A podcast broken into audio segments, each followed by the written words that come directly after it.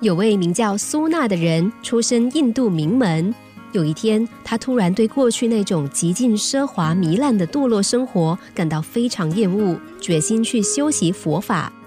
他虽然潜心苦修，但是却无法摆脱种种的诱惑和苦恼，常常觉得心烦意乱。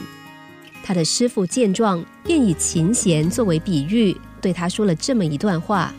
琴弦太松，无法发出美妙的音律；琴弦太紧，则会弦断音绝。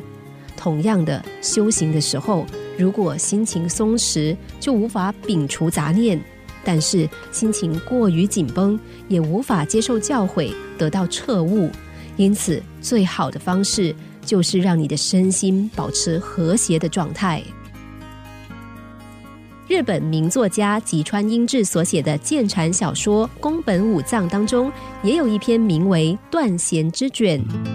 宫本武藏在决斗的时候杀死了吉冈传七郎，回到投宿的旅屋，吉冈门下的弟子就在旅屋内设下埋伏，想要替师傅报仇。面临重重的杀机，宫本武藏躲到吉野大夫房里备战，度过惊心动魄的一晚。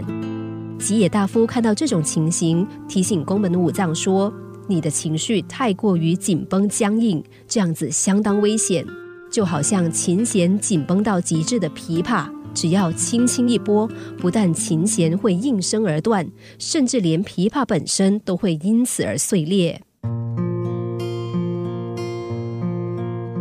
由此可知，一个人如果不能控制自己的情绪和欲望，突然做出与自然极端相反的事情，一定会出现不良的后果。俄国大文豪在《安娜·卡列尼娜》中说。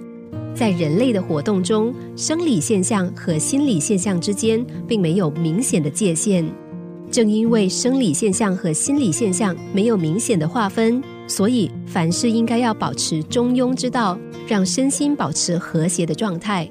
比如种种的欲望过度的话，会损害身体，导致精神萎靡；但是完全断绝，尽管心灵层面得以升华，但是肉体则会陷入饥饿、枯渴的状态。